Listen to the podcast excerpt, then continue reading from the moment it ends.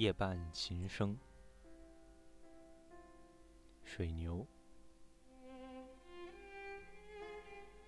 一件粗布衣站在灶台前，把手在油亮的围裙上开开。他望向店里，又一次数面馆里的桌子，一、二、三，一共四张。每张桌子四个座位，如果坐满了，就是十六个人。再算上外面随时可以支起的两张方桌和八个板凳，足够迎接二十四名食客。粗布衣满心的渴望，就是一脸和气的为那二十四位高贵的客人，每人端上那么一碗热腾腾的牛肉面。牛肉面就是他的弹药，他以此与名为生存的敌人战斗。他对自家牛肉面的口味和分量都有信心。花两千块租下这个店面的时候，他一点都不怀疑自己凭借这片小小的领地能够赚到足够的钱，把妻儿都从乡下接来县城安家落户。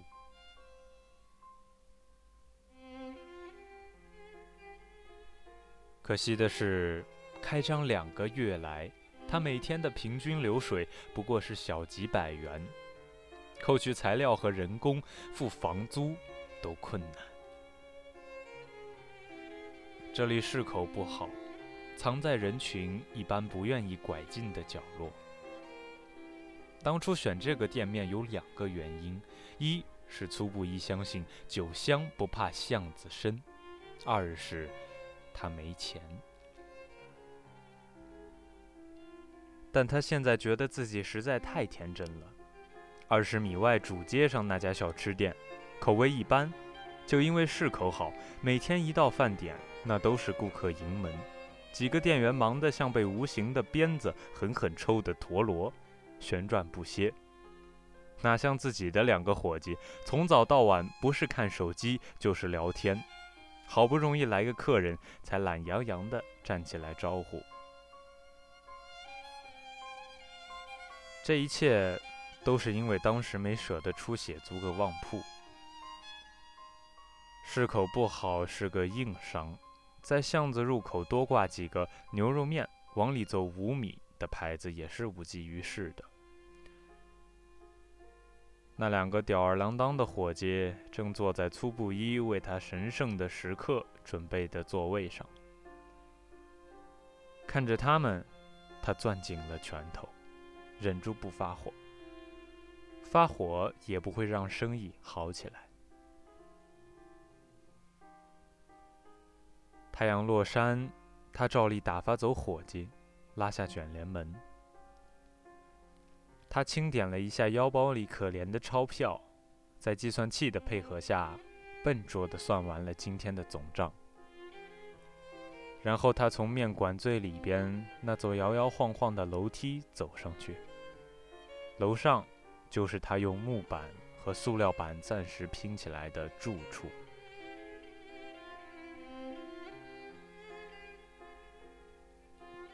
这一夜，粗布衣没睡好。他做了一个梦，梦见自己的老婆打电话来问这问那。他走的时候算计，半年，顶多一年，就能租下一间够四口人住的公寓，然后他就把妻儿都接来，开始他们的城上生活。现在来看，这一切，全都遥遥无期。在梦里，那一头独自伺候两个孩子的女人。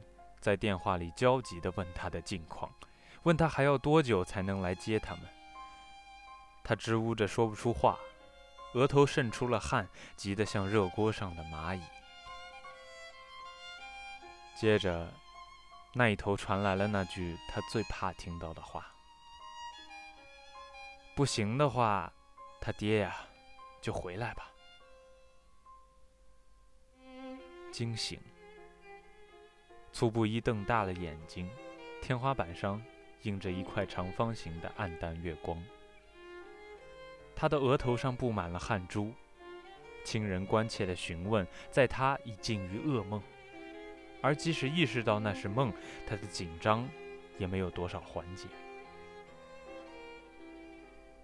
妻子并没有真的像梦里那样跟他说到回去，但远在乡下的他，肯定已经在这么想了。他知道他在这么想，不管他愿不愿意承认。他自己都已经在这么想了。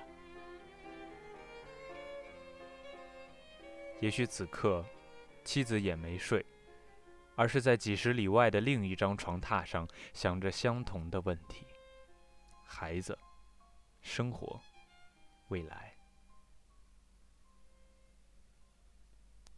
突然，楼下响起了琴声。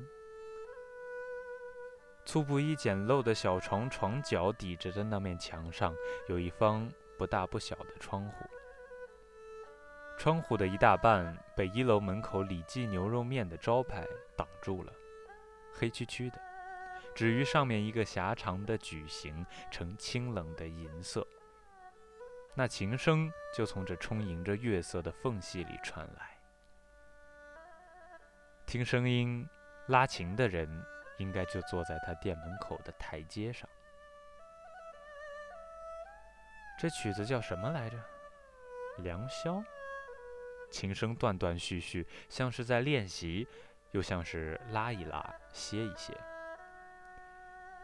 这曲子有一年大年三十儿，粗布衣在村口听老张在活动室拉过，他觉得好听，还让老张教了他两首。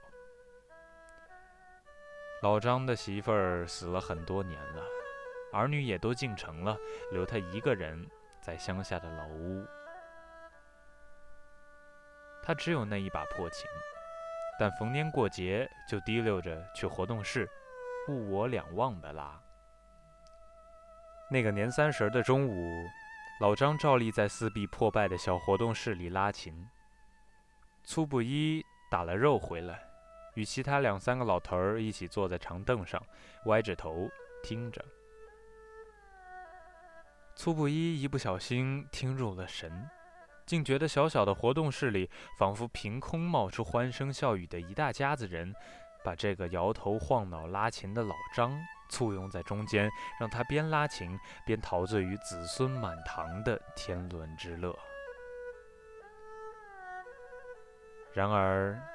在这个县城安静的夜晚，这首曲子只让粗布衣觉得分外凄凉。他从先进的同村那里听了几本生意经，告别妻子和儿女，孤城来到县城，想寻找一处立锥之地。现在却不知何时才能与家人重新团聚，又是在何处团聚？依他的理想。自然最好是在这城市高楼万家灯火中的某一处。然而现在的他觉得，即使回到自己乡下的粗陋之家，也好过一个人在木板隔出的屋子里，在别人扔掉的旧床上为未来担忧，辗转反侧。唏嘘安身立命的艰辛之时，他也好奇这琴声的来源。一般人当然不会没事半夜在这种地方拉琴。粗布衣估摸着，这大概是个流浪的人，靠拉琴乞讨。这会儿没睡，或是冻醒了，正准备着明天的演出，或是纯粹没事干，动一动。真是如此，自己相比楼下这位兄弟还算庆幸，自己好歹有个地方睡觉。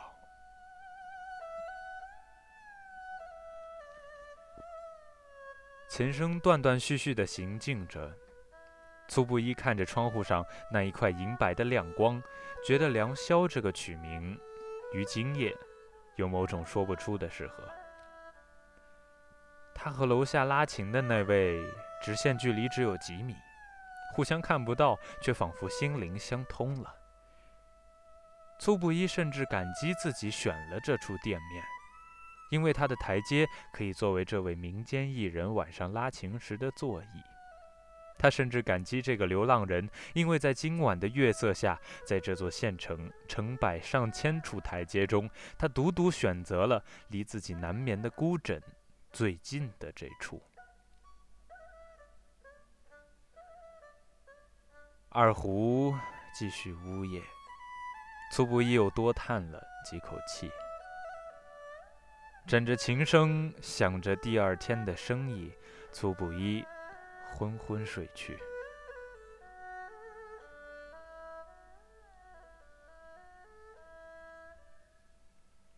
第二天一早，没规矩的伙计凑到他床前，把他叫醒。掌柜的，门口睡着一个要饭的，喊他他还装睡，不愿意走。这他妈都要开门了，怎么搞？他先是惊讶，然后像想起了什么似的，心一沉。最后，他的眼神从柔弱，重又恢复了平日的坚定。赶，把他赶走！这他妈都要开门了。